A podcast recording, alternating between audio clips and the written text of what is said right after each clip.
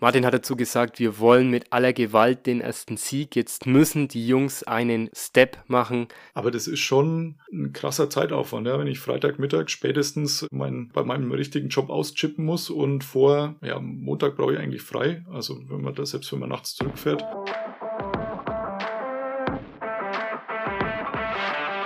Herzlich willkommen bei Football Hautnah, der Podcast, bei dem dich ELF-Headcoach Martin Hanselmann hautnah mit in seinen Alltag nimmt. Moderiert wird das Ganze von mir, Johannes Reuter. Ja, heute mal nicht mit Martin live dabei, allerdings habe ich Artikel, bei dem ich Martin zitieren werde. Und später kommt dann auch noch ein spannendes Interview mit Carsten Keller. Allerdings am Anfang möchte ich euch mal so ein bisschen abholen. ELF Roundup, ne, was war jetzt letztes Wochenende los? Wie geht es dieses Wochenende weiter? Was beschäftigt Martin so? Und, und, und, da gehen wir jetzt dann mal ohne Martin auch darauf ein. Ich möchte euch dann doch nicht ganz ohne Folge in das Spiel dann morgen lassen.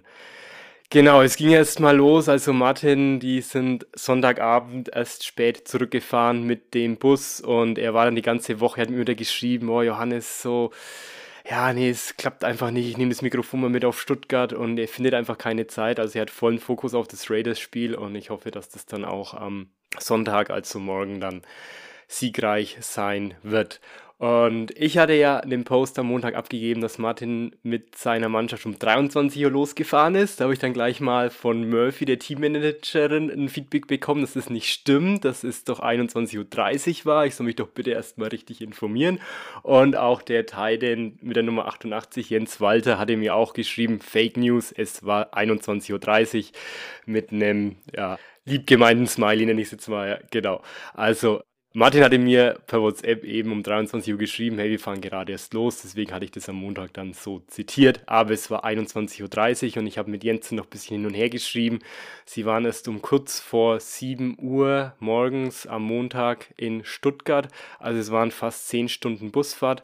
Die meisten haben da mal mehr, mal weniger geschlafen, hat Jens so gemeint. Das sind ja so Luxusliner-Busse. Ich glaube, ein oder zwei Busse waren das dann, die sie da hatten. Mm, das sind immer zwei Sitze nebeneinander. Dann kommt der Gang und dann nochmal eine Sitzreihe. Und das sind dann so Art, glaube solche Schlafbusse, bei der dann wirklich jeder Sitz ein eigenes Display hat, so wie ihr es vielleicht von dem Langstreckenflug kennt. Und Jens musste dann direkt in die Schule in der Früh. Das war natürlich auch nicht so einfach. Und Murphy hatte auf Instagram gepostet, dass sie nach drei Stunden Schlaf jetzt auf der Arbeit dann ist. Also das ist echt nicht ohne, muss ich sagen.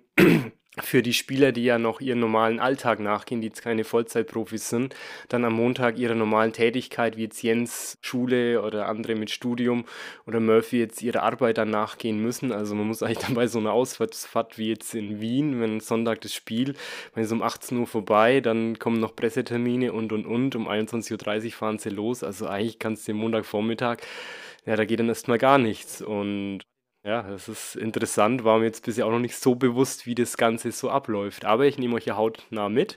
Heute allerdings ohne Martin. Heute nehme ich euch nur mit, genau. Und mir hatte Dennis dann auch über unseren Link in den Show Notes, den wir in jeder Folge haben, hatte er mir dann geschrieben, hallo, hätte keine Frage, sondern einen Vorschlag, da Martin ja doch sehr beschäftigt ist, trotzdem schön, dass er sich Zeit nimmt. Könntest du ja den ein oder anderen von Stuttgart Staff und Management befragen, zum Beispiel Fragen rund um die Heimspiele und Co. Mit freundlichen Grüßen, Dennis. Ja, also ich mache mir da schon ein bisschen Gedanken, wie wir das irgendwie machen können, weil es kommen noch ein paar Auswärtsfahrten mehr. Da wird es dann schwierig sein, dass ich Martin dann am Montag vors Mikrofon bekomme und allgemein der Woche vors Mikrofon bekomme. Ob ich dann kurzfristig jemand vom Staff und Management von Stuttgart dann herbekomme, ist natürlich dann auch schwierig oder andere Coaches, die sind genauso beschäftigt wie Martin. Vielleicht schaffe ich es ja mal, den ein oder anderen Spieler dann am Montag noch mit abzuholen, dass er euch hautnah berichten kann, wie das Spiel war. Denn das ist ja die Idee Idee von dem Podcast, euch hautnah mitzunehmen. Und genau, also mir fällt jetzt also Benji Barnes, Noah Bomber, mit denen stehe ich immer ganz gut in Kontakt oder auch andere Spieler, dass ich die dann am Montag irgendwann abends vielleicht dann noch interviewen kann nach ihrer normalen Tätigkeit.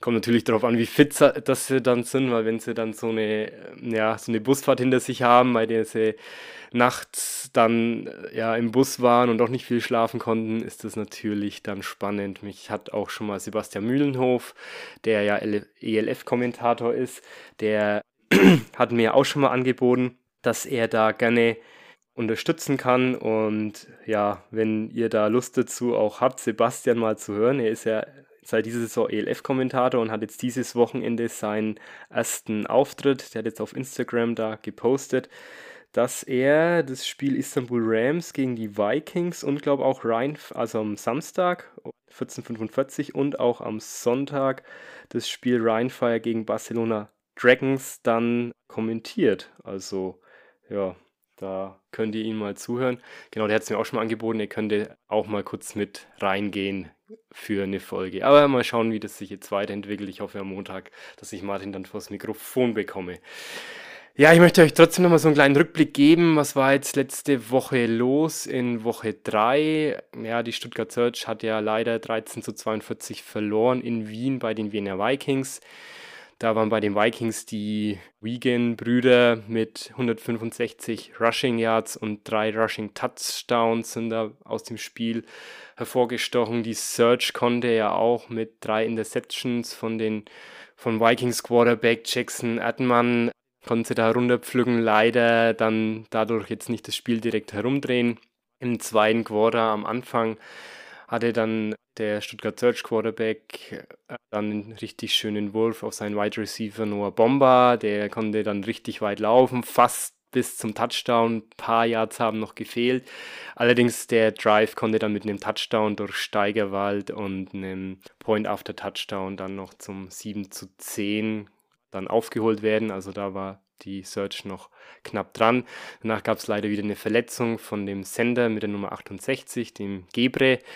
Mm, ja, die Kicker, also Thema Kicker, die Vikings hat der Kicker öfters mal ein PAT verschossen, aber der Search-Kicker Jonathan Loria war meiner Meinung nach sehr konstant. Es gab dann auch noch mal kurz eine Verletzung von Paul Steiger, weil der konnte allerdings wieder zurück aufs Spielfeld. Ja, die Search hat leider erneut verloren und die Vikings gewonnen. Das war jetzt der dritte Sieg der Vikings in Folge, also die sind jetzt 3 und 0. Was ich noch hervorheben möchte, es hat der ELF Network auf Instagram gepostet, dass jetzt Randy, Randy Schröder, der Quarterback von den Stuttgartern auf Platz 5 in Woche 3 mit dem Passing, als Passing-Leader war mit 223 Yards und einem Touchdown. Ja, also er war da unter den Top 5 aller ELF-Quarterbacks bei der Auswertung. Die Stuttgart Search hat den Offensive MVP gekürt. Es war Paul Steigerwald mit 5 Catches und einem Touchdown. Und der MVP der Defense und des kompletten Spieltags, das war dann Malcolm Washington, der zwei Punt Returns und ein Interception und sieben Tackles hatte. Und ja, ich zitiere euch jetzt noch, um das Spiel noch ein bisschen abzurunden, einen Artikel von unserem späteren Podcast-Gast, dem Carsten Keller, der für das Huddle-Magazin schreibt und die haben die Online-Präsenz Football hautnah und es fand gestern am Freitag, Freitag den 23.06. eine Pressekonferenz statt mit Martin, bei dem Martin Rede und Antwort stand und den Artikel, den Carsten hier jetzt veröffentlicht hat, den möchte ich hier jetzt noch zitieren. Also es war Freitag der 24.06. natürlich. Genau. In der Offense klappten gegen Wien vor allem weite Pässe von Quarterback Randall Schröder, allerdings fast als einziges. Dann Zitat Martin, das war schon geplant, weil wir da eine Schwäche in der Defense erkannt hatten. Zwei kamen an auf Noah Bomber und Moritz Riedinger. Ein dritter auf Peter Weiblen kon konnte knapp nicht gefangen werden. Allerdings musste man auch zu viele fallen gelassene Bälle feststellen. Womöglich kommt ja der nominelle Passverteidiger Benji Barnes wieder zum Einsatz im nächsten Spiel jetzt morgen dann. Der Ton würde angesichts der 03-Bilanz natürlich etwas härter bzw. klarer und deutlicher, so hat Carsten jetzt zitiert, die Pressekonferenz. Dann weiter in dem Artikel. Auch die Defense wäre aber trotz drei Interception gegen drei Interceptions gegen Wien in der ersten Halbzeit noch nicht perfekt gewesen, denn alleine im ersten Viertel hatte man 64 Laufyards, vor allem gegen die später verletzten Running Back Florian Wiegen zugelassen. Aus den erzwungenen Turnover hätte man aber definitiv zu wenig Zählbares gemacht. Nach der ersten Interception folgte gleich im ersten Pass ebenfalls eine gegen Quarterback Schröder. Bei den anderen beiden reichte es nur zu einem Field Goal. Zu oft wäre man in Situationen, wo man statt eines 3 and 1 eben ein 3 und 7 spielen müsste. Also dritter Versuch und 7 Yards anstatt dritter Versuch und 1 Yards was die Option einfach stark einschränke. Trotzdem glaube der Coaching-Staff daran, dass man die Baustellen nach und nach abarbeiten könne. Kicker Loria habe seine Sache sehr gut gemacht und beide Chancen auch in Punkte umgemünzt. Als Panda wäre man ebenfalls mit ihm zufrieden gewesen. Nur dürfe er keinen, nur dürfe er einen Fehler nicht zweimal machen. Also hier war dann die Aussage von Martin in der Pressekonferenz ähnlich, wie ich es oben gesagt habe. Also Kicker fand ich gut im Spiel, hat da konstant seine Leistung abgerufen. Da hatte der Kicker der Vikings meiner Meinung nach etwas größere Schwierigkeiten, vor allem nach, bei den Point After Touchdowns. Dann geht es noch weiter in dem Artikel. Touchbacks sind bei der neuen Regelung einfach kein Thema mehr. Denn dann dürfe der Gegner ja bereits an der 30-Yards-Linie starten, was nicht das Ziel wäre. Also es gab ja diese Regeländerung, dass man jetzt bei dem bei den ja, Kickoff dann oder auch nach einem Touchdown eben die Spieler an der Mittellinie dann aufstehen, ähnlich wie es oder so wie es die XFL hatte und nicht so wie ihr es aus der NFL kennt. Und da bei einem Touchback, also wenn der Ball dann hinten in die Endzone dann reinfällt, startet das Team an der 30-Yard-Linie. Und ja, deswegen hat jetzt hier im Artikel geht es jetzt noch weiter, wie Matten eigentlich das sieht. Also er möchte nicht, dass eigentlich ein Touchback dann stattfindet, weil sonst startet der Gegner an der 30-Yard-Linie, sondern für ihn wäre es wichtig, dass man dann den, den Ball so an die 10-Yard-Linie bekommt, dass da dann die gegnerische Mannschaft startet und nicht schon an der 30-Yard-Marke. Und dann noch im letzten Absatz zu dem Spiel gegen die Vikings bislang nerven Martin Hanselmann auch noch die Strafen. Gegen Wien erlaubte man sich 7 für 75 Yards, während die Vikings lediglich 3 für 35 Yards kassierten. Eigentlich bringe man den Spielern bei, dass man im dritten oder vierten Versuch keinesfalls ins Offside springen dürfe, sondern nur auf den Ball beim Snap schauen sollte. Das nerve, wenn es dann trotzdem passiere. Also, jetzt habt ihr hier noch eine Aussage von Martin zum letzten Spiel bekommen. Ich habe später jetzt dann auch noch ein paar Ausschnitte aus der Pressekonferenz vom Freitag über das Spiel morgen gegen die Raiders. Ja, was war sonst noch so los? Also, letzte Woche die Centurions, die Cologne Centurions haben am Samstag bei den Barcelona Dragons knapp verloren mit 32 zu 34. Es war ein Offensive-Spektakel mit zusammen 66 Punkten und 900 Yards, was die beiden Teams da gezeigt hatten. Aufgefallen ist der, der Wide Receiver der Centurions, Quinton Pounds, und der Dragons Wide Receiver Kyle Sweat. Pounds hatte 188 Yards und 5 Touchdowns, Sweat hatte 215 Yards. Am Ende konnten die Barcelona Dragons dann das knappe Spiel in der letzten Spielminute dann noch stoppen durch einen Fourth Down and One, also vierter Versuch und ein Yard, den die Centurions noch hatten, konnten die Dragons stoppen und somit das Spiel gewinnen. Die Dragons sind somit drei Siege und null Niederlagen, also 3 und 0 und die Centurions sind 2 und 1 und hatten da ihre erste Niederlage. Am Samstag spielen dann auch noch die Hamburg Sea Devils 14 zu 0 bei den Leipzig Kings. Sie da gewonnen. Beide Offenses Beide Offenses hatten gegen die starke Defense-Performance der jeweiligen Mannschaft da ihre Probleme.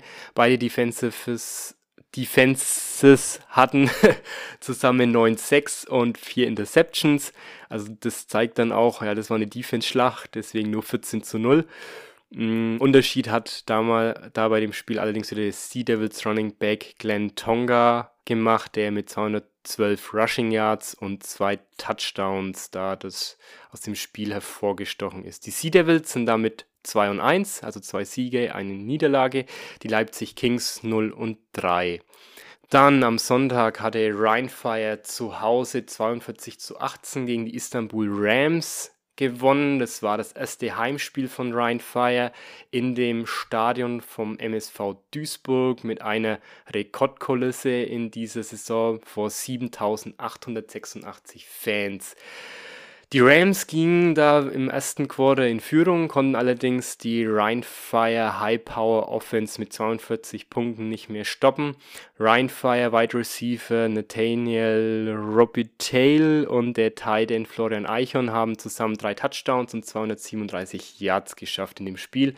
Auch wenn jetzt das Ergebnis sehr eindeutig ist, haben die Rams eigentlich schon gut gespielt, allerdings am Ende dann so viele unnötige Fehler und Turnovers dann auch zugelassen und haben ihre Chance, das Spiel zu gewinnen, nicht genutzt. Deswegen gab es auch auf RAN.de noch ein Interview von Rheinfire Head Coach Jim Tom Sola, der schon noch viel Raum für Verbesserung bei seiner Mannschaft sieht, denn gerade in der ersten Halbzeit haben die Rams ein paar Fehler gemacht, ein paar Fehler mehr gemacht als Rheinfire. Wäre das nicht passiert, hätte das Spiel auch ganz anders ausgehen können. Rheinfire ist 3 und 0 und die Rams 0 und 3. Am Sonntag war dann auch noch Frankfurt Galaxy gegen Rockla Panthers. Die Galaxy hat zu Hause 47 zu 13 gewonnen. Dabei kam der Quarterback der Galaxy Jacob Sullivan zurück nach seiner Verletzung. In Summe hatte Sullivan vier Touchdowns geworfen. Einen Touchdown ist er, da, ist er auch selbst gelaufen zur zwischenzeitlichen 20 zu 0 Führung für die Galaxy. Pandas Quarterback Justice Hansen hatte ohne seinen Sender Probleme in seinen Rhythmus zu finden. Das restliche Spiel war dann doch sehr eindeutig und die Pandas sind nicht mehr herangekommen. Das war der erste wichtige Sieg für Frankfurt. Die haben jetzt einen Sieg und zwei Niederlagen und die erste Niederlage der Pandas. Also die Pandas sind jetzt 2 und 1. Und dann kommen wir noch zum morgigen Gegner von Martin, der Search, zu den Raiders Tirol. Die haben zu Hause gewonnen, 28 zu 16 gegen Berlin Thunder. Nach ihrem Sieg ist die Berlin Thunder gegen die Rams ja doch mit hohen Erwartungen da zu den Raiders nach Innsbruck gereist, um eine Siegesserie zu starten. Geklappt hat es dann nicht. Es war ein knappes und enges Spiel, welches die Raiders dann für sich entscheiden konnten und ihren ersten Sieg in der Saison damit einfahren. Tirol hat früh die Führung übernommen und während des gesamten Spiels nicht mehr abgegeben. Berlin ist zwar immer wieder herangekommen, konnten allerdings nie die Führung übernehmen. Der Raiders Running Back Tobias Bonatti hat mit zwei Touchdowns eine große Rolle bei dem Sieg der Raiders gespielt. Die Raiders sind damit 1 und 2, genauso wie Berlin Thunder. Die haben auch 1 und 2, also ein Sieg und zwei Niederlagen. Ja, da kann Martin dann gegen die Raiders zeigen, was er die Woche jetzt vorbereitet hat. Und bin mal gespannt, ob der Running Back Tobias Bonatti da, ob sie den soweit im Griff haben. Jo, das war der Rückblick zu den Spielen und jetzt noch so ein paar News aus der ELF. Letzte Woche am Freitag wurde schon bekannt gegeben, dass der Offensive Coordinator Kirk Heidelberg, Heidelberg der Hamburg Sea Devils aus gesundheitlichen Gründen zurücktritt. Der war die Saison vorher bei den Cologne Centurions. Mm, er selbst hat dazu gesagt, dass er eben Zeit benötigt, um sein Stresslevel so weit wie möglich herunterzufahren. Mm, ja, das kann ich verstehen als Coach. Also wenn ich so von Martin jetzt so mitverfolge, den ich jetzt da wirklich intensiv auch vor der Saison schon da verfolgt habe. Also da ist wirklich schwierig, das Stresslevel herunterzufahren. Martin ist da auch immer sehr tief dabei. Von dem her, Gesundheit steht hier an erster Stelle. Von dem her wünsche ich hier auch schnelle Genesung. Und was jetzt im Detail hat, kann ich natürlich nicht sagen. Allerdings ist das immer so ein Zeichen, auch wenn du im Alltag da irgendwie merkst, boah, ja, das ist irgendwie zu viel, dich plagen gesundheitlich da irgendwelche Themen. Ja, seid ja nicht schade dazu, das dann auch genau untersuchen zu lassen, denn so ein Burnout kann da nicht schön sein. Ja, ich weiß jetzt nicht genau, was, was er hat. Es kann natürlich auch andere gesundheitliche Probleme haben, aber da ist natürlich ein hohes Stresslevel im Coaching natürlich nicht förderlich für eine Heilung. Ja, die Rockler Pandas haben auch ihren Division One Quarterback Justice Hansen jetzt für die restliche Saison verletzungsbedingt verloren, haben sich einen Ersatz geholt durch einen ehemaligen Division 2 Quarterback, den Slade German. Der wird jetzt direkt in Woche 4 gegen die Hamburg Sea Devils starten. Dann gab es auch einige Veränderungen in den verschiedensten Mannschaften. Jetzt nur mal so als Beispiel, die Berlin Thunder haben sich einen Guard und einen Defensive Lineman geholt. Dafür den britischen Offensive Lineman Corner Bolden und Defensive Tackle Nick Rudolph mussten auf die Injured Reserve List sitzen und haben auch den Offensive Lineman Oleg Geratz entlassen. Auch bei den Raiders, die verlieren wegen einer Verletzung bis Saisonende in ihren, ihren amerikanischen Running Back Logan Morrigan, haben den neuen Quarterback aktiviert und auch den Kicker Niklas Sanin. Mal schauen, ob der dann schon spielen wird gegen Stuttgart. Und in den Ruhestand ging bei denen der Offensive Tackle Dominik Spielmann. Also da ist einiges los, das könnt ihr euch gerne mal durchlesen bei den verschiedensten Teams. Ja, was steht jetzt an? Heute am Samstag, 25.06. um 15 Uhr spielen die Wiener, Wiener Vikings gegen die Istanbul Rams. Dann um 17 Uhr die Frankfurt Galaxy gegen die Cologne Centurions. Frankfurt Galaxy ist ja 1-2, Cologne Centurions 2-1. Das könnt ihr im RAN.de Livestream ansehen. Dann morgen am Sonntag, 26.06. um 15 Uhr spielen die noch sieglosen Leipzig Kings gegen Berlin Thunder. Die sind 1-2. Also ein Sieg, zwei Niederlagen. Das Spiel wird auf Pro 7 Max übertragen, findet in Berlin statt. Dann die Belo Barcelona Dragons spielen bei, bei den Düsseldorf Rheinfire, also beide 3-0, also drei Siege.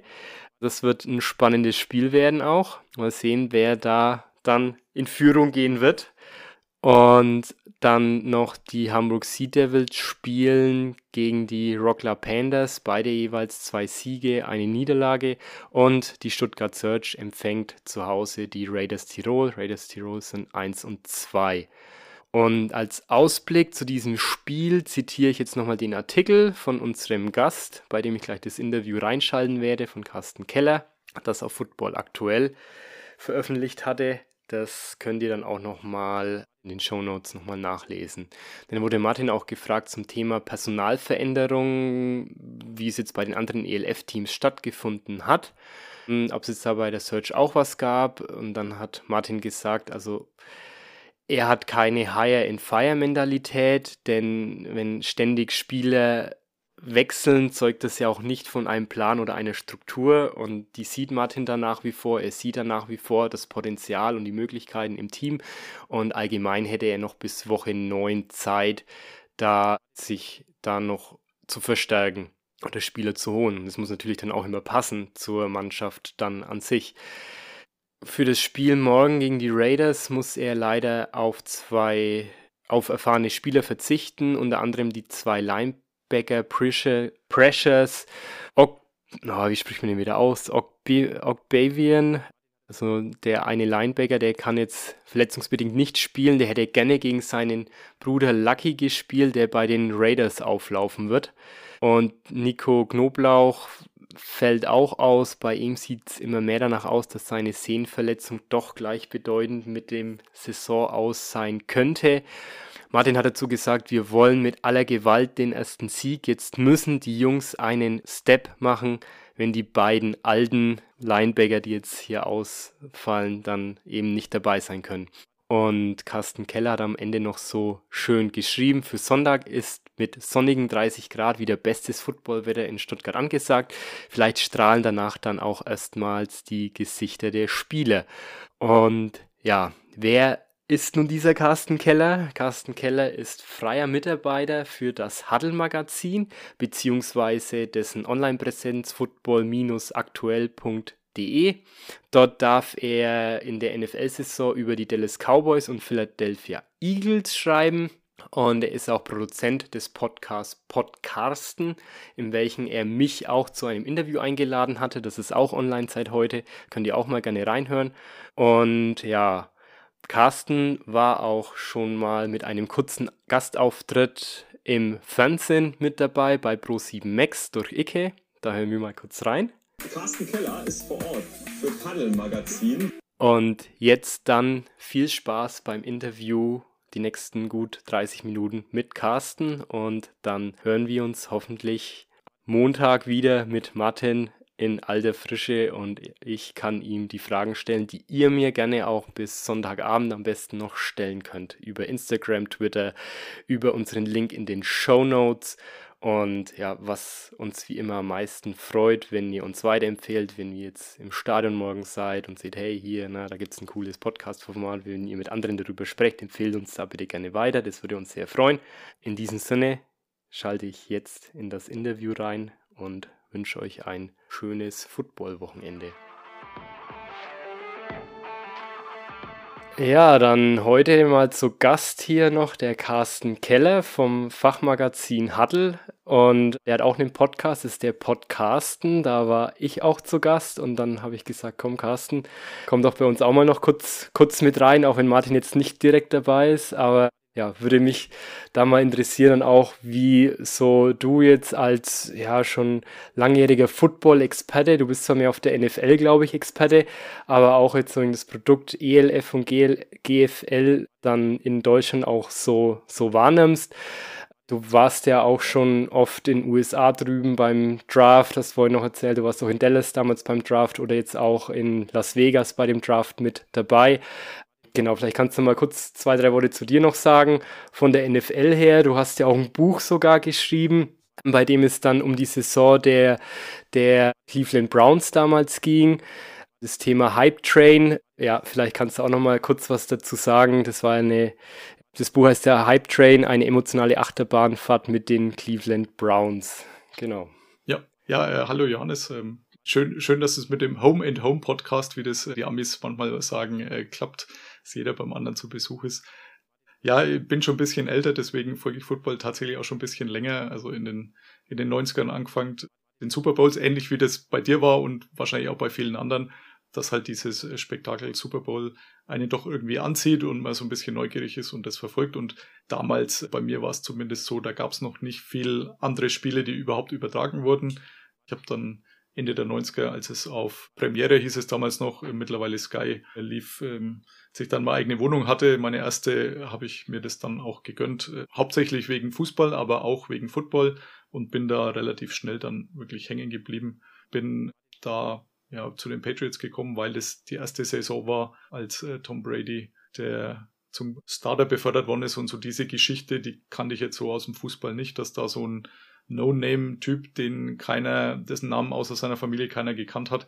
So ein, so ein Backup-Quarterback, dass der bis in Super Bowl marschiert und den gewinnt. Diese, diese Cinderella-Story oder Aschenputtel oder wie immer das bei uns heißt. Das ja, hat, fand ich überragend und bin dann auch bei ihnen und Brady hängen geblieben. Aber auch da geht's mir wie dir. Bin jetzt nicht so der fixe Fan eines Teams, sondern kann fast allen Teams was abgewinnen, außer Washington, sage ich immer. Bei fast allen anderen Teams ist es eigentlich schon so, dass, dass mich die jetzt nicht irgendwie abstoßen oder sonstiges. Ich berichte jetzt aus seit 2015 für ein Huddle über die NFL. Hauptsächlich äh, da die Cowboys, die ich dann in den 90ern eben auch viel in den Super Bowls gesehen habe.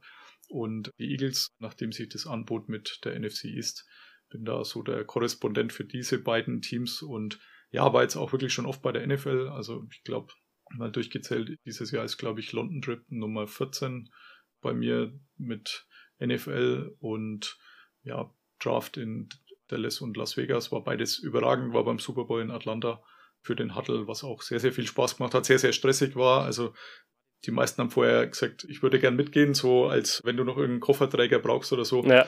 Aber ich glaube, äh, den Stress hätte wahrscheinlich trotzdem nicht jeder mitmachen wollen. Also die Woche ist schon wirklich sehr, sehr anspruchsvoll und sehr stressig. Und ja, nachdem ich dann irgendwie gedacht habe, 2019 nach dem Super Bowl, ich habe trotzdem immer noch irgendwie Zeit, habe auch noch eine Familie, habe auch einen richtigen Beruf, also es ist nicht mein richtiger Beruf, sondern nur so mein, mein Nebenjob.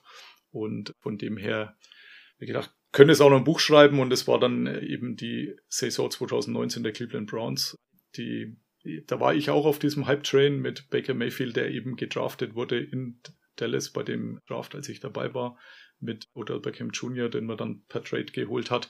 Da gab es so viele coole Stories eigentlich rund um dieses Team. Das hat dann für das Buch sehr gut gepasst. Was nicht gepasst hat, war dann die sportliche Leistung, die gefolgt hat.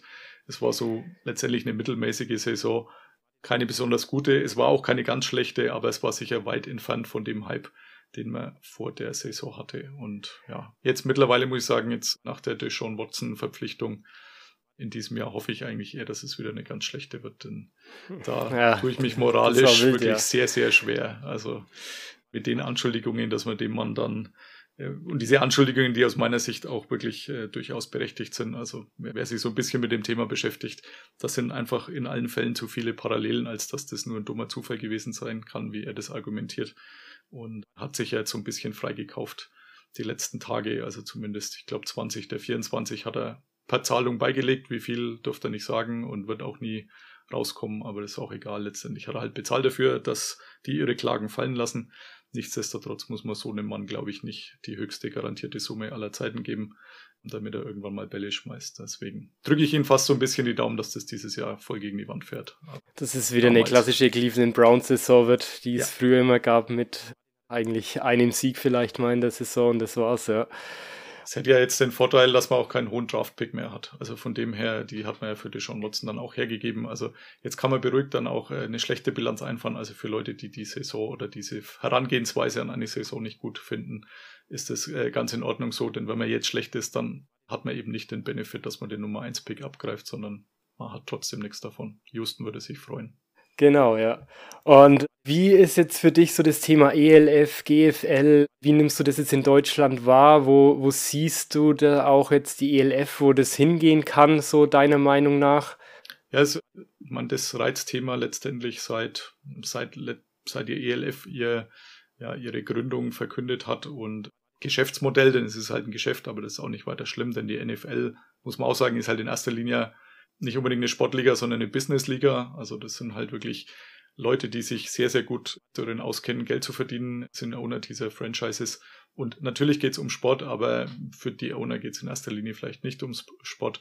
Und äh, so ein bisschen wollte man das hier natürlich auch verknüpfen, so den wirtschaftlichen Aspekt und das Sportliche. Und der Verband fand es natürlich, oder vielleicht auch nicht natürlich, aber der Verband fand es nicht gut.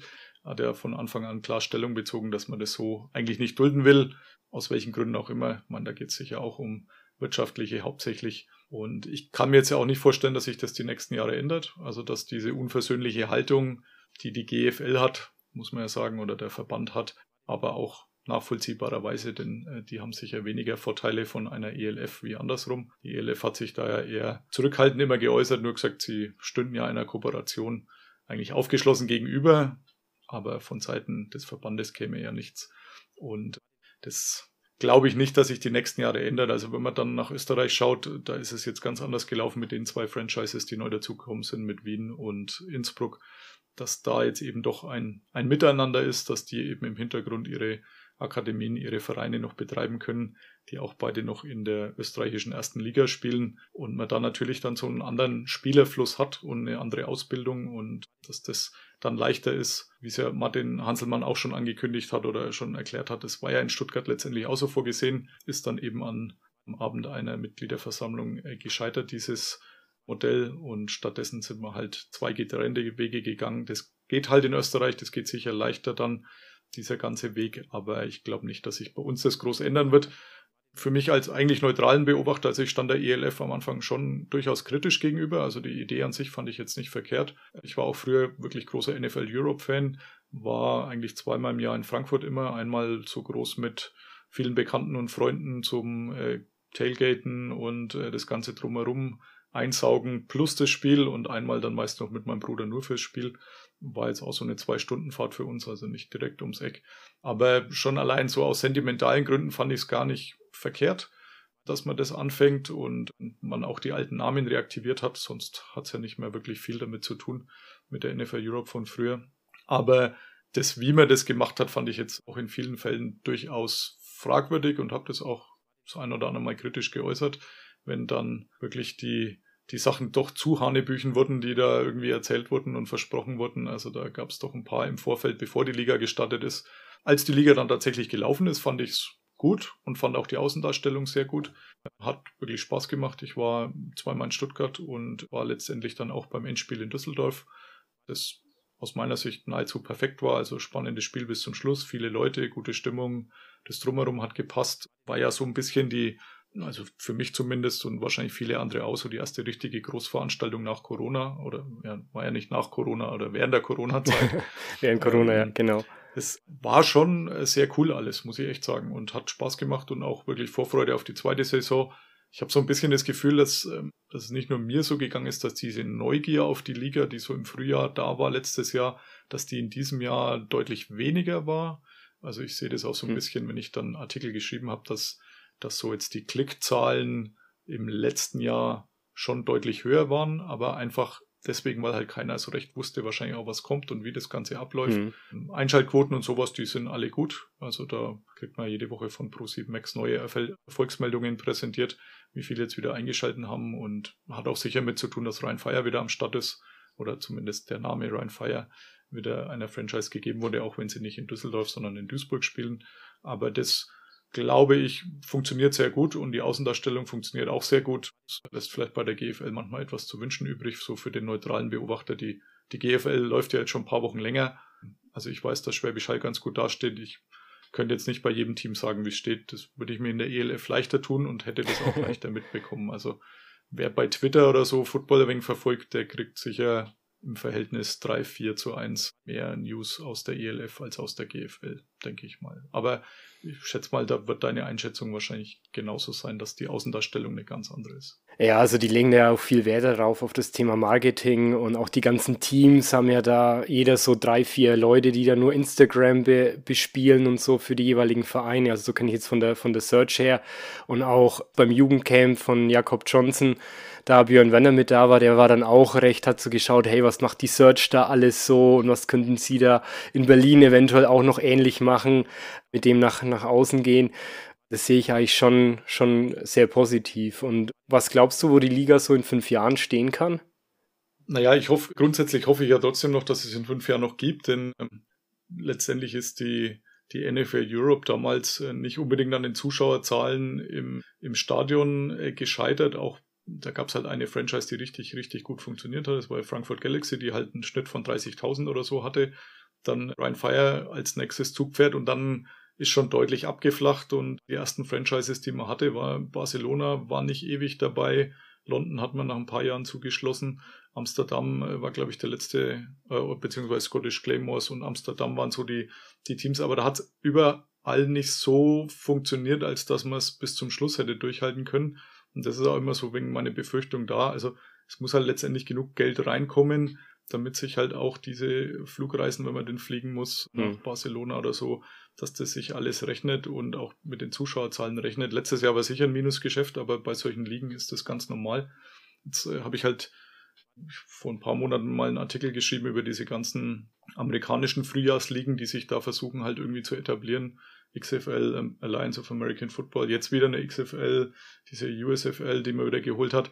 Das hat alles immer nicht lang gehalten. Deswegen hoffe ich zum einen mal, dass es in fünf Jahren noch die ELF gibt. Das ist mal das eine. Wenn es es noch gibt, glaube ich, kann man sich da schon, was Zuschauerzahlen angeht, wo in einem Bereich, in einem soliden Bereich bewegen. Also, dass dann halt auch mal fünfstellig Zuschauer kommen. Und ich glaube, jetzt am Wochenende, es waren irgendwie so 8000 oder irgend sowas die ich gelesen hatte bei, bei Ryan Fire oder so um den Dreh, ist natürlich auch noch eine Ecke weit weg jetzt von den Galaxy-Zahlen von damals. Aber wenn es in fünf Jahren das alles noch so weit gibt, kann ich mir schon vorstellen, dass man dann auch stabil irgendwo fünfstellig ist. Ja, und dann denke ich, wenn das mit den Zuschauerzahlen halbwegs so weitergeht, was das Fernsehen angeht, dann wird auch Pro7 Max, die ja eh so mittlerweile der Football-Sender sind, also als was anderes nimmt man sie, glaube ich, eh nicht wahr, sondern es ist halt der Football-Sender, dann, äh, wenn man da so auf dem Weg weitermachen kann, dann glaube ich, kann sie das ganz gut etablieren und mal schauen. Ich bin jetzt sehr gespannt, wie das Finale im zweiten Jahr aussieht, das ja in Klagenfurt stattfindet. Jetzt ist Klagenfurt eben keine Franchise selber, sondern ist in Anführungszeichen neutraler Austragungsort. Hat man sich ja vielleicht auch ein bisschen gewählt, um die Österreicher, die neu dabei sind, mit ins Boot zu holen, vielleicht auch den Verband so ein bisschen, den österreichischen ein bisschen Goodie zukommen lassen. Wie auch immer, es macht es jetzt für die meisten deutschen Fans wahrscheinlich nicht leichter. Ist jetzt auch nicht die Stadt, wo es viele, viele Hotels gibt oder der Einzugsbereich da viele Hotels hat, ist nicht so wie in Düsseldorf letztes Jahr. Nichtsdestotrotz, wer da hinfahren will, der findet mit Sicherheit einen Weg. Es ist nicht ganz aus der Welt, zumindest für uns Franken nicht. ja. Da bin ich mal sehr gespannt, wie da die Zuschauerzahl ausschaut. Ob es dann 25.000 waren, da bin ich ein bisschen skeptisch. Aber wenn das halbwegs erfolgreich ist, dann glaube ich, ist man da insgesamt schon auf einem ganz guten Weg mal gucken. Also ich habe ja auch den Vergleich zum German Bowl, war, war jetzt glaube ich viermal beim German Bowl, also die letzten zwei Mal in Frankfurt auf jeden Fall. Natürlich äh, Frankfurter Stadion, jetzt, jetzt glaube ich Deutsche Bank Arena, vorher Commerzbank ja. Arena.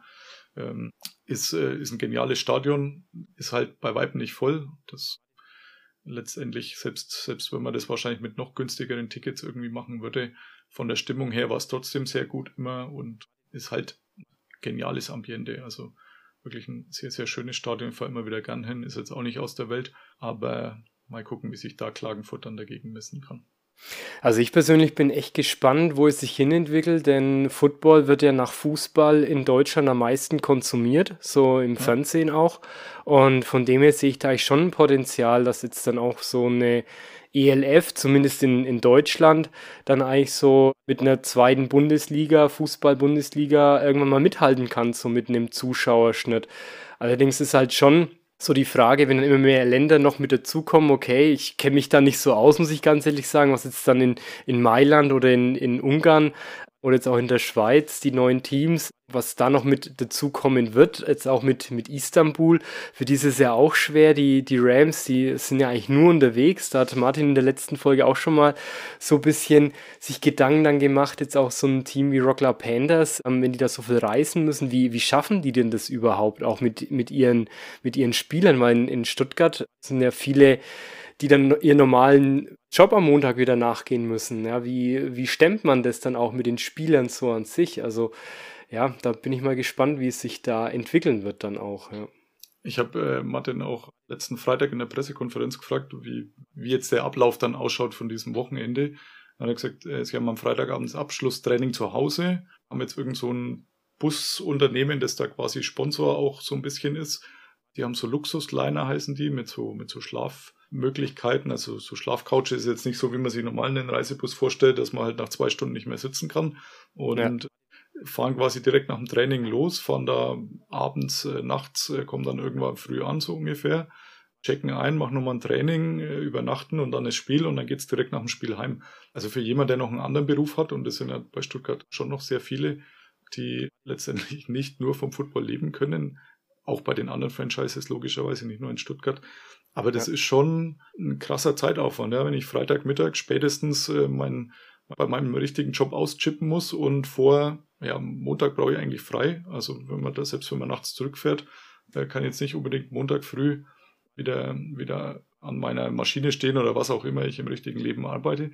Das ist schon sehr, sehr hoher Aufwand, sehr, sehr viel. Und ja, da, da wird sicher interessant sein zu sehen, wie, wie man das verkraftet, ob man das auf Jahre hinaus vielleicht dann doch irgendwann so hinbringt, dass halt auch die Spieler aus der zweiten Reihe, nicht nur die Imports, so bezahlt werden können, dass sie nicht unbedingt nebenher noch einen Fulltime-Job brauchen, sondern halt vielleicht irgendwo so mit einem Teilzeitjob das irgendwie hinkriegen und da ein bisschen flexibler sind. Also es ist schon, ist schon sehr, sehr aufwendig, das Ganze, ja.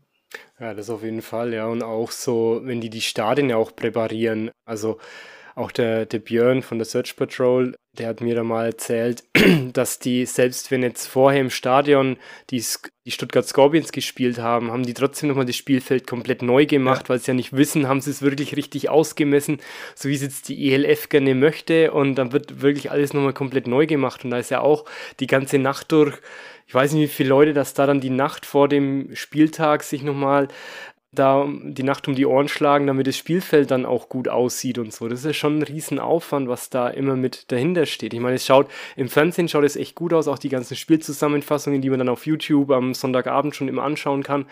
Ähm, das, das wirkt alles cool, ja, nur es ist nicht, nicht ohne, was da alles eigentlich dahinter steckt und ja, da ist es hoffentlich dann auch bald der Fall, dass es finanziell, die finanziellen Mittel auch so zur Verfügung stehen, dass man das alles dann auch finanzieren kann und dass nicht nur die Spieler, sondern auch dann Mitarbeiter von den jeweiligen Franchises dann auch so weit davon leben können, um das dann auch weiterhin zu machen. Ja, und nicht nur ein, ein Hobby, ein Leidenschaftsprojekt dafür sich da mithaben dann, ja. Ja, ich war ja letzte Saison zweimal in Stuttgart und es war zweimal gab es die für mich schöne Konstellation des Doubleheaders, habe ich es genannt. Da war Samstag GFL-Spiel und Sonntag ELF-Spiel, beide Male. Fand ich super und ich war dann auch überrascht, als ich beim ersten Mal am Sonntag dann eben festgestellt hatte, dass die Nummern, also die Yardmarker übersprüht waren, grün und äh, neu aufgebracht worden sind. Hat sich aber schnell erklärt, weil GFL rechnet man halt immer in Metern und ELF geht nach Yards. Folglich muss immer alle einmal erst übertünchen, alles grün wieder machen und dann die neuen anbringen. Und natürlich ist es ein Riesenaufwand. Auf der anderen Seite, ich habe hier so ein bisschen Connections in Nürnberg zur Arena. Da gibt's halt die Ice Tigers, die Eishockey spielen und dann gibt's den HC Erlangen, der dort Bundesliga Handball spielt. Hm. Ist in anderen oder in vielen anderen Standorten auch so, also Berlin, Mannheim, da gibt's etliche, wo diese Hallen einfach, damit's halt auch ausgelastet sind, zwei Vereine beherbergen und dann auch noch von so fachfremden oder unterschiedlichen Sportarten. Die müssen auch tatsächlich oft halt von Freitag Eishockey auf Samstag Handball umbauen oder umgedreht von Samstag auf hm. Sonntag. Mhm.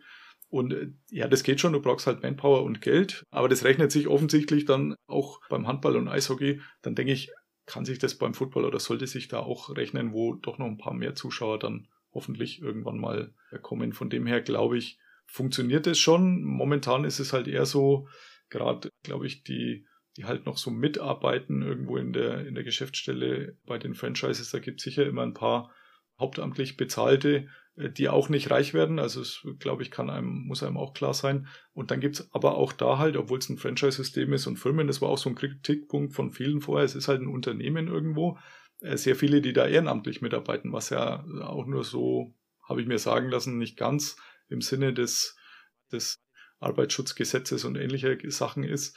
Aber anders würde das, glaube ich, auch nicht funktionieren im Moment. Und ja, solange es so funktioniert, glaube ich, passt es. Und die Hoffnung ist klar da, dass halt irgendwann genug Geld reinkommt, dass auch da das so auf ein bisschen stabilere Füße gestellt wird, möchte ich mal sagen.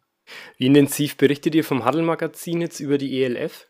Hm, doch schon intensiv, würde ich sagen. Also es ist so beim, beim Huddle, es gibt immer so einen Korrespondenten quasi. Das ist in der NFL genauso wie in der GFL und auch in der ELF, dass ein Team halt immer einen fest zugeteilten Mitarbeiter hat, der dann Spielberichte macht, wenn das Team ein Heimspiel hat und halt auch sonst berichtet rund um das Team, die einen mehr, die anderen weniger. Aber da glaube ich, ähm, ist es jetzt nicht weniger wie bei der GFL. Ich würde fast schätzen, eher mehr sogar im letzten Jahr gewesen, weil es halt auch was Neues war. Also da ist, wurde ja auch gelesen. Also ich denke, ähm, soweit ich das zumindest beurteilen kann, sehr, sehr gut oder sehr, sehr viel, war im Vergleich zur NFL manchmal sogar mehr, gerade in Echt? dieser okay. Anfangsphase, ja, also ja, man hat wirklich gemerkt, dass die Leute halt wirklich Lust auf was Neues hatten und mhm.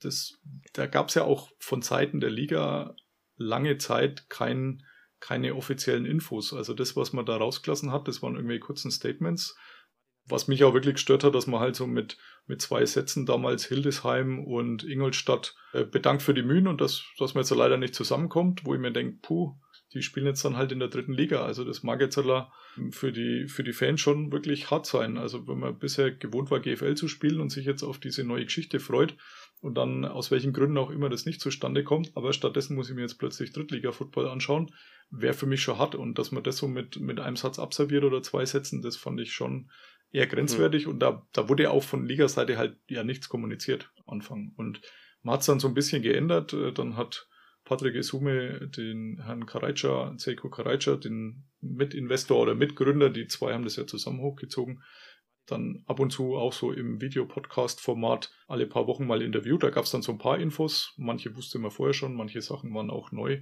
Aber da war jetzt auch die Außendarstellung nicht so, dass dass recht viel rauskam, sondern man hat sich das halt irgendwie so puzzleteilmäßig irgendwie zusammengesucht, diese Infos, und da waren die Leute einfach neugierig. Und weil es halt offiziell nichts gab, dann ist viel spekuliert worden und man hat sich aber auch so auf jedes bisschen News auch gestützt, habe ich so den mhm. Eindruck mhm. gehabt.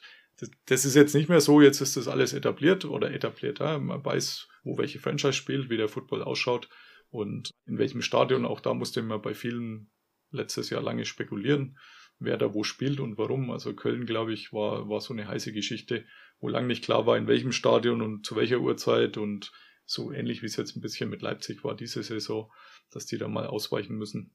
Aber so die meisten Sachen sind ja jetzt ziemlich solide nach außen hin und äh, da ist es, glaube ich, nicht mehr ganz so. Aber ja, also ich schreibe zumindest schon häufig über Stuttgart, also Spielbericht und meistens eben von der Pressekonferenz mit Martin und wenn sich sonst noch irgendwas tut, dann auch, soweit man das dann auch mitkriegt, wenn man eben nicht in Stuttgart wohnt.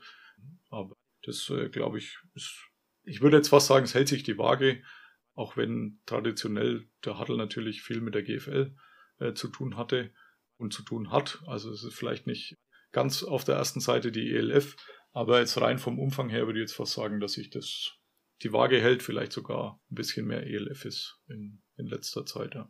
Okay, und wie ist es auf deiner eigenen Website? Du hast ja auch meine-nfl.de, eine eigene Homepage. Wirst du da auch noch berichten von der ELF oder geht es da mehr um NFL und dein Buch und so? Also zurzeit ist es fast nur der Host für einen Podcast, weil ich okay. habe festgestellt, dass Zeit, Zeit so ein limitiertes Gut ist. Mm, Also ja. ich habe früher immer so ein bisschen, bisschen schmunzeln müssen, wenn mir Leute erzählt haben, was sie für einen Stress haben und ich mir gedacht, was, was wollt ihr denn? Äh, wenn man denn mal äh, Kinder hat, äh, die auch irgendwann mal was von einem sehen wollen, man noch einen, einen Fulltime-Job sonst hat und das quasi alles nebenher noch ist und ja, ich mache tatsächlich relativ viel für einen Huddle. Deswegen, also da gibt es eigentlich fast jeden Tag irgendwas äh, zu lesen aus NFL oder sonst wo von mir. Oder bei Football aktuell eben die meisten Sachen online. Und ja, dann stellt man irgendwann fest, dass es mit der Zeit dann doch eng wird. Also jetzt fahre am Sonntag nach Stuttgart. Ich werde zumindest schauen, dass ich ein paar Tonschnipsel herkriege. Vielleicht Martin nochmal hoffentlich nach dem Sieg kurz interviewen kann auf dem Feld. Und ähm, dann ist es momentan eher nur der, der Hostplatz äh, für, für meinen Für Podcast, Podcast. und wenig mehr. Also von Las Vegas gibt's äh, bin jetzt seit doch schon wieder fünf Wochen zurück, sechs Wochen, einen relativ ausführlichen Bericht von meiner Reise und auch so ein bisschen das Drumherum, also jetzt nicht irgendwie das Football hier zu jedem Draftpick noch irgendwie fünf Sätze kannte die Leute auch nicht alle, ja, bin jetzt auch nicht der College-Seher, denn auch da ist man die Zeit endlich, aber so dieses Drumherum und so ein bisschen Las Vegas-Tipps, das war, glaube ich, jetzt tatsächlich das Letzte, was, was ich dort hatte, also und das ist, wie gesagt, so fünf, sechs Wochen her. Ansonsten ist die Zeit da oft leider zu knapp bemessen, aber Ja. ja. Also Vielleicht wenn unsere. Hörer mal nach Las Vegas wollen, finden sie ein paar Tipps auf deiner Homepage dann. Auf jeden Fall und äh, man kann mich da auch gerne anschreiben bei Twitter meine untenstrich NFL. Da habe ich mit Sicherheit genug Tipps, weil ich war jetzt, glaube ich, das siebte Mal in Las Vegas in meinem Leben äh, in den letzten, ja, ich glaube 25 Jahren. Und äh, das ist tatsächlich Okay. meine Stadt. 2024 ist der Super Bowl dort. Gefällt mir alles sehr, sehr gut. Also nicht alles, aber das meiste gefällt mir gut. Man freut sich auch, wenn man wieder heimkommt. Ein paar Sachen, die, die sind jetzt da natürlich auch nicht so der Hit, aber im Großen und Ganzen äh, dieses ganze Entertainment-Ding und ja, so ein bisschen Zocker bin ich auch, deswegen bin ich da Ah, okay, okay. ich war 2009 mal, ja, drei Ich Tage auch. in Las Vegas und dann war es aber auch wieder gut, muss ich sagen. Also ich hätte jetzt so eine ganze Woche, wäre es dann irgendwann, glaube ich, langweilig geworden, aber Ach, so nee, zwei, drei Tage bisschen. mal. Kein bisschen. Ich, wir hatten, ich habe 2008 meiner Frau da auch den Hochzeitsantrag gemacht und da war auch Oh. dabei, also nicht beim Hochzeitsantrag, aber bei dieser Reise. Meine Cousine wohnt in Amerika, die ist mit einem Amerikaner verheiratet Mhm. und die haben wir besucht und hatten auch meine Tante dabei, die aus einem ähnlich großen Dorf kommt wie du. Nee, ich glaube, das ist sogar noch kleiner, das Dorf. Und ich, die auch vorher, glaube ich, Deutschland nicht wirklich verlassen hatte, bin mir nicht mehr ganz sicher. Und Mhm. ja, da war Las Vegas natürlich, also kompletter Kulturschock. War aber auch so zu erwarten. Also wir haben sich schon versucht, so ein bisschen darauf vorzubereiten. Also, dass halt alles laut, grell, hell ist und einfach anders wie hierzulande. Es war trotzdem schwierig für sie, glaube ich. Aber ich, ja, also ich war jetzt diesmal, ich bin Dienstagabend angekommen, dann Donnerstag bis Samstag war der Draft und dann war ich nochmal von, hatte ich quasi noch in Anführungszeichen frei von Sonntag bis, bis ich am Samstag drauf wieder geflogen bin. Also waren so elf Tage oder sowas. Bringen wir problemlos rum. Mir wurde nie langweilig. Ich habe nicht mal alles geschafft, was auf meiner Liste war. Hätte noch ein, zwei Sachen gehabt, wo ich sage, ja, die hebe ich mir fürs nächste Mal auf, aber es man bringt die Zeit da problemlos rum und kann sich gut amüsieren. Ja. Okay, also Las Vegas Experte. Und du hattest auf Twitter dem René Bugner unseren Podcast empfohlen. Der hat da zumindest mal getwittert, dass du ihm den empfohlen hast und er, Ja. frisch, er findet den erfrischend ehrlich und super. Ja, was, was schätzt du an unserem Podcast-Format mit dem Martin? Ja, geht mir auch so. Ich mag immer diesen Blick hinter die Kulissen. Also ich finde jetzt, ähm, wenn jetzt da irgendjemand die riesen Taktikanalysen macht oder so, das ist jetzt auch nicht meine Welt. Mir ist auch lieber dieses Drumherum und mich interessiert jetzt auch nicht nur wie es halt auf dem Spielfeld abläuft, sondern halt auch, wie so ein Wochenende abläuft. Also so diese Geschichten, die, die mir halt sonst jetzt quasi auch keiner erzählen kann, sondern wenn dann Martin halt erzählt, wie es da bei der Pressekonferenz war, wie, wie so ein Wien-Trip abläuft nacheinander, das sind die Sachen, die mich da noch wirklich brennend interessieren und Martin hat ja da wirklich auch massig Geschichten zu bieten an aus seiner langen, langen Football-Karriere als äh, sowohl Spieler als auch dann Trainer. Und äh, ja, das finde ich tatsächlich sehr gut und brauche jetzt auch nicht den Riesenklamauk und von dem her finde ich das auch sehr gut und deswegen war mir auch klar, dass äh, René das gut findet, den man, den man sowieso folgen sollte. Also für die, die das vielleicht noch nicht tun, at RNBWC Rainbow Cave. Also wenn man die ganzen, wenn man die ganzen Vokale rausstreicht, dann bleibt RNBWC übrig, wenn ich, wenn genau, ich vertan ja. habe. Ich kann es ähm, nur noch verlinken in den Show Notes, ja. Genau, das wäre super. Also der macht wirklich sehr, sehr viel, was so Statistiken und so Geschichten auch angeht. Sonst immer in der NFL, aber hat jetzt für dieses Jahr sich dann auch mal mehr der ELF gewidmet. Letztes Jahr nur so ein bisschen am Rand und wir tauschen uns eigentlich schon relativ oft auch bei Twitter dann so über Direktnachrichten aus. Und deswegen war mir auch klar, dass ihm das taugt vom Format her, weil er auch vorher schon mal gesagt hat, naja, er wird jetzt da dieses Jahr mal ein bisschen mehr drauf schauen und auch mal die ein oder andere Übertragung dann noch anschauen. Letztes Jahr lief das so ein bisschen unter seinem Radar und hatte jetzt auch, ich glaube, die, die Durchschnittswerte von den Offenses alles, der Raumgewinn und wie viele Punkte pro Spiel und das alles schön aufbereitet macht viel mit Excel oder irgendeiner anderen Bürosoftware, sage ich mal, schaut aus wie Excel für mich und sehr, sehr übersichtlich immer, auch mal coole Sachen, die man sonst so nicht liest, nicht nur so Statistikgeschichten, aber auch die sind wirklich sehr zu empfehlen und ja. Das war jetzt der Werbeblock für René, für den ich leider nicht bezahlt werde, aber er hat jeden, jeden Follower verdient und er hat auch relativ viele, muss man ja auch sagen. Also dafür, dass er in Anführungszeichen nur Fan ist, sind es doch ein paar tausend, also und das vollkommen zurecht. Ja, das, das habe ich gesehen, ja, dass der einige Follower hat. Also, dann, wenn ihr da mehr Statistiken wollt, folgt mal René auf Twitter. Gut, Carsten. Dann vielen Dank, dass du mit dabei warst. Also ich kann deinen Podcast, den Podcasten auch empfehlen. Ähm, du hast auch immer wieder spannende Themen rund um die NFL, wenn dann die Saison auch wieder losgeht oder wenn du berichtest von deinem Trip in, in Las Vegas, vom Draft und so. Wen es interessiert, kann da gerne auch mal reinhören. Dann, ähm, ja. ja. Äh, danke auch an dich, Johannes. Äh, sehr gern. Ich glaube, Trip habe ich noch ein paar jetzt dann diese Saison anstehen. Also gebucht ist London. Werde es auch mit München versuchen. Mal gucken, wie das klappt. Habe da mehrere Eisen im Feuer in der Hoffnung, dass dann irgendeines zieht, dass ich dann letztendlich da auch aufschlagen kann am 13. November. Wenn nicht, werde ich wahrscheinlich trotzdem, ja genau, wenn nicht, werde ich wahrscheinlich trotzdem runterfahren. Ich denke, die NFL wird auch drumherum das ein oder andere anbieten für Leute, die keine Tickets haben wie sie es auch in London macht, ihr in Anführungszeichen NFL Tailgate, wo die Kritiker immer sagen, mit Tailgating hat es nichts zu tun. Das mag sein, aber es ist trotzdem ganz nett und man trifft sehr viele Football verrückte Leute und nette Leute. Deswegen glaube ich, werde ich mir die 150 oder 200 Kilometer dann auch äh, leisten. Habe auch ein paar Kumpels unten, die auch gerne gehen würden. Und auch da, wenn es nicht klappt, dann besucht man halt zur Not die. Geht auch. Und ja, also German Bowl und wahrscheinlich auch das ELF-Endspiel in Klagenfurt stehen noch so auf der Liste und äh, wird es dann auch jeweils eine Episode drumherum geben. Das, das nimmt sich dann fast immer von selbst auf, ja. genau, nimmst du die Leute dann auch mal hautnah mit bei deinen Trips. Genau. Gut, dann vielen Dank dir für deine Zeit und ja, alles Gute dir weiterhin. Ja. Danke euch auch und auf hoffentlich noch sehr viele Folgen.